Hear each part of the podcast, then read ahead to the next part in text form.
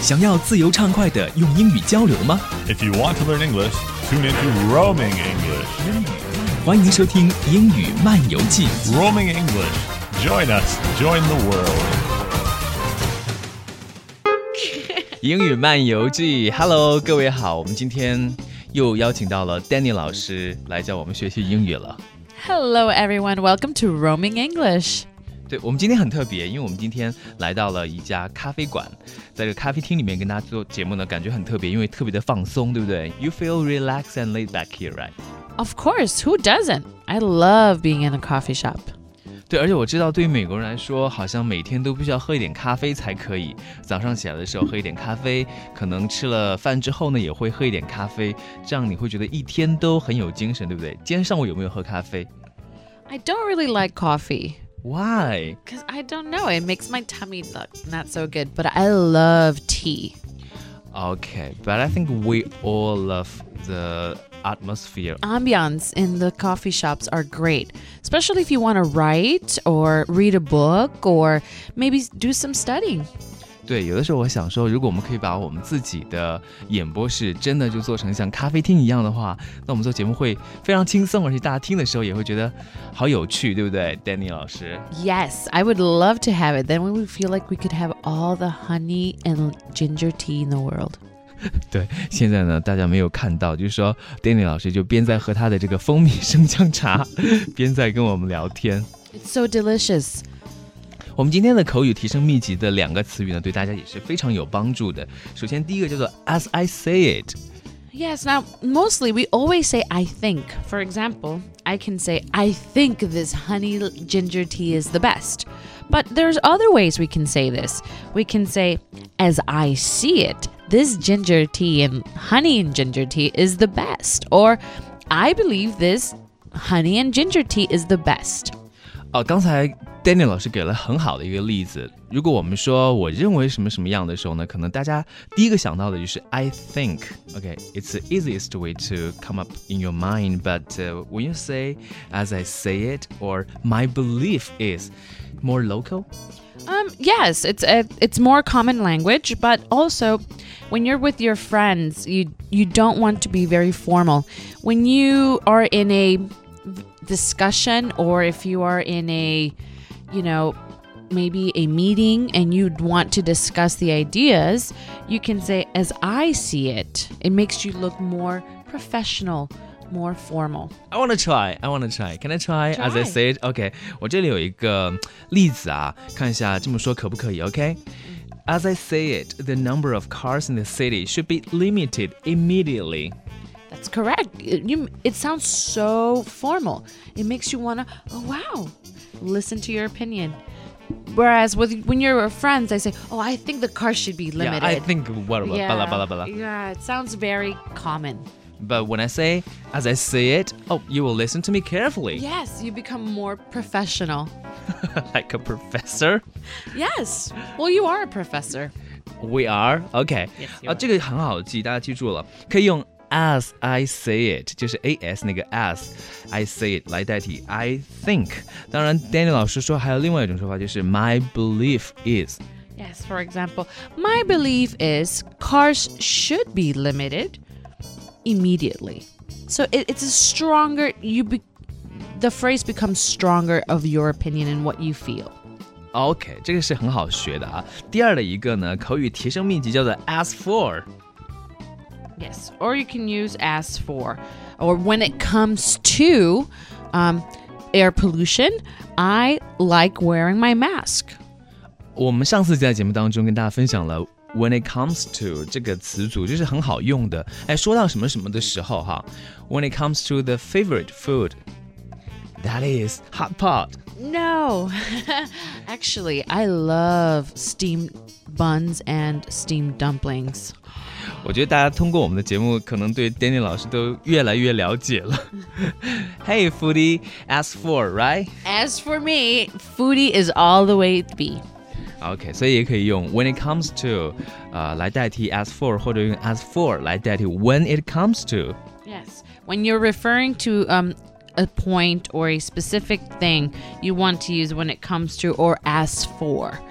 希望大家记住我们今天这些口语提升秘籍啦。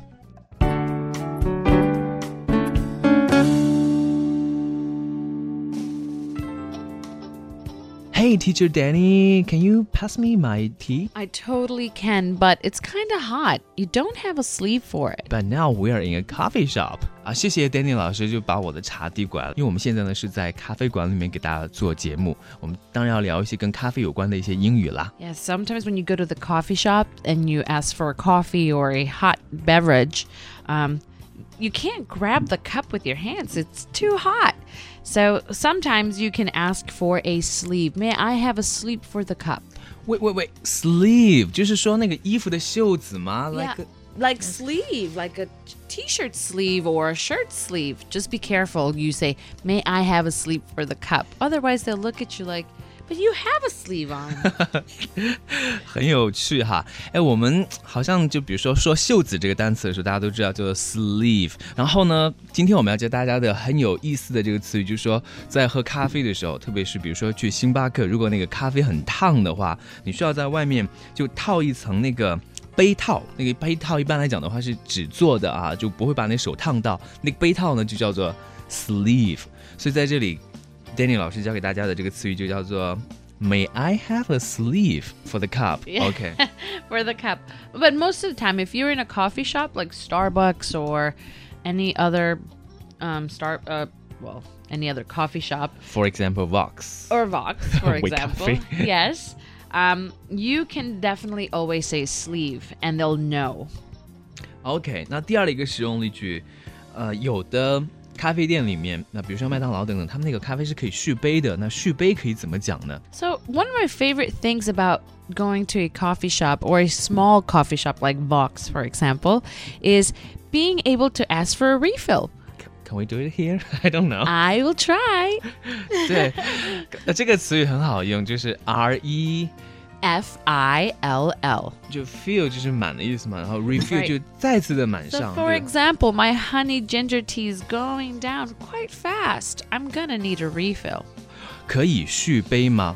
对不对？ Yes. 但是也提醒大家，咖啡不要喝太多了，喝太多的话，你可能就会呃兴奋过度。 Yes, I would never drink too much coffee. Well, I don't like coffee though. But I would definitely drink as much as tea as you can. Especially if it's You're free becoming refill. very Chinese now. Whoops. Yes, I am. OK, congrats. 接下来还有一个实用例句，就是大家在描述咖啡馆的时候经常会用到的。因为我们去一家咖啡馆啊，就是要看里面的环境怎么样。如果这个很放松的环境的话，大家就很愿意在那边写字啊、看书啊，或者工作啊等等。So, one of the number one things I always look for in a coffee shop is the environment or the ambiance, remember? Ambiance 这个词语发音有点像法语的单词 ambiance。 Yeah, it's a little French. Um, but yes, I I always make sure that the environment is what I like um, a quiet and people either writing or studying or, you know, just whispering as they speak. I like coffee shops where you can feel cozy and comfy.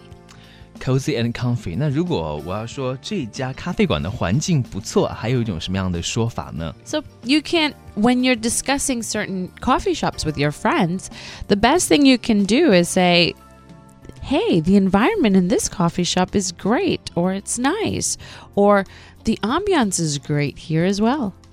哦，我觉得这里有个很好用的单词，就是说我说这家咖啡馆的环境不错，其实 nice 这个单词是很好用的。You are nice.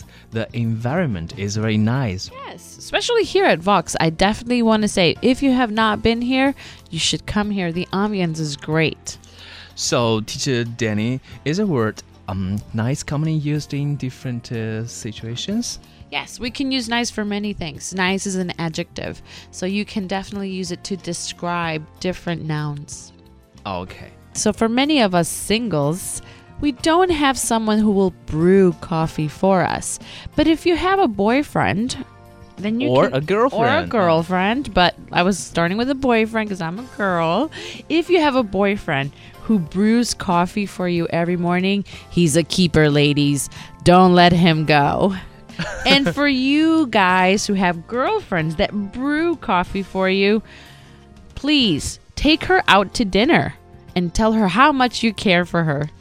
You're teaching us a skill in the relationship how to make other feel good. Yes, you have to, especially when they brew coffee for you in the morning. Mm-hmm. They wake up early to make your coffee. But if you want to be with Danny, you don't do or make coffee, just make tea. Yes, please. I like tea, a lots of tea. So don't brew any pots of coffee. Brew some tea.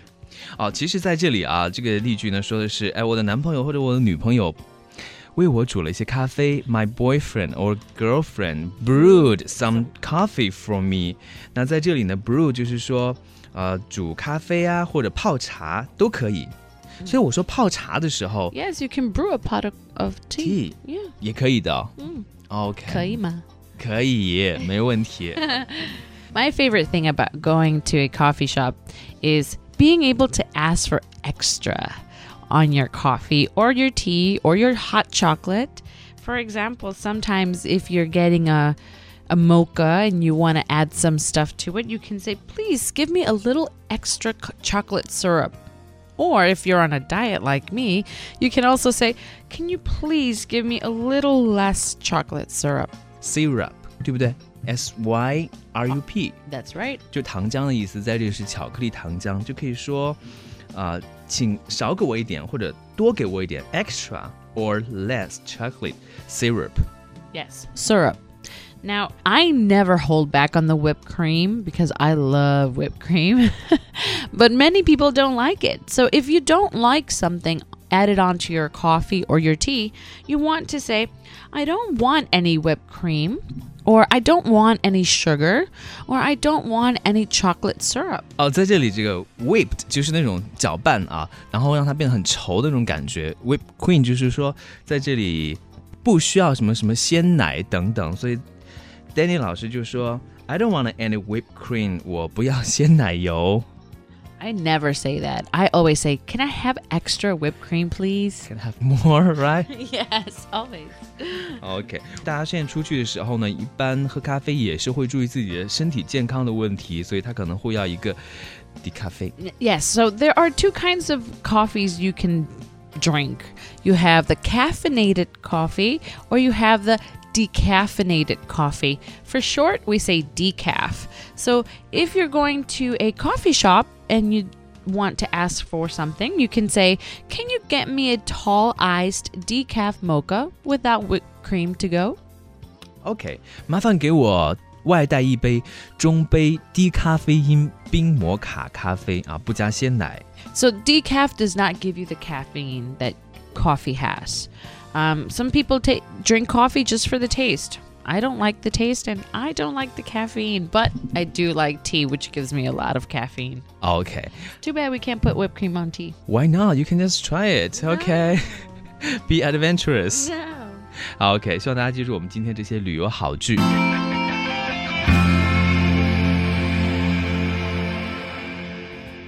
好，在我们接下来的延展词汇当中呢，要教大家一些词语，但 Danny 老师说这词语呢，基本上就是说在星巴克里面用的比较多，对不对？ Yes, so there are some things that really most of us will know because we always go to Starbucks. Um, so we have a tall, which is usually what I order, a tall hot chocolate. 中杯的 It's the smallest one they have. So tall is considered to be a small i- at Starbucks. 就是在星巴克里面，大家点咖啡的时候有中杯、大杯和超大杯，所以在这里呢，tall 说的是中杯，但其实在星巴克里面就是那种最小的了，对不对 How?？OK，那如果我要大杯呢？So the next one is grande, and the grande would be like a medium. 嗯 Um, I hardly ever do grandes, but many people do grandes.，OK，大杯的叫 grande。那哦，我觉得大杯好像更划算一点呢。OK，那如果是超大杯，你打算在那边坐一个下午或者坐一整天，你需要很大一杯，你超大杯是怎么讲的？ And if you really are a coffee lover, you can have a venti, which is the large one. V E N T I 超大杯。 That's a venti. Or if you're really adventurous, you can go ahead and have the Trenta. 真的是什么呢 It's the biggest one they have. ？Bigger than Vandy？ I believe so. OK。 I don't go to Starbucks too often. OK，Danny、老师说他其实不怎么喝咖啡的，但是呢，这些英语也是非常实用，希望大家可以记住了哈。好，在我们节目最后要给大家介绍一个活动，就是 Kimi 精灵电动自行车。这款电动车呢是可以快速折叠，一百三十公里超长续航，而且它重量很轻，体积很小，可以随身的携带。而且还可以放入到汽车的后备箱里面去啊，非常的不错，支持手机充电，都市出行也是非常的方便的。Oh, that's really nice. All right, guys, that's all we have for today. We'll talk to you guys later. Bye。Bye.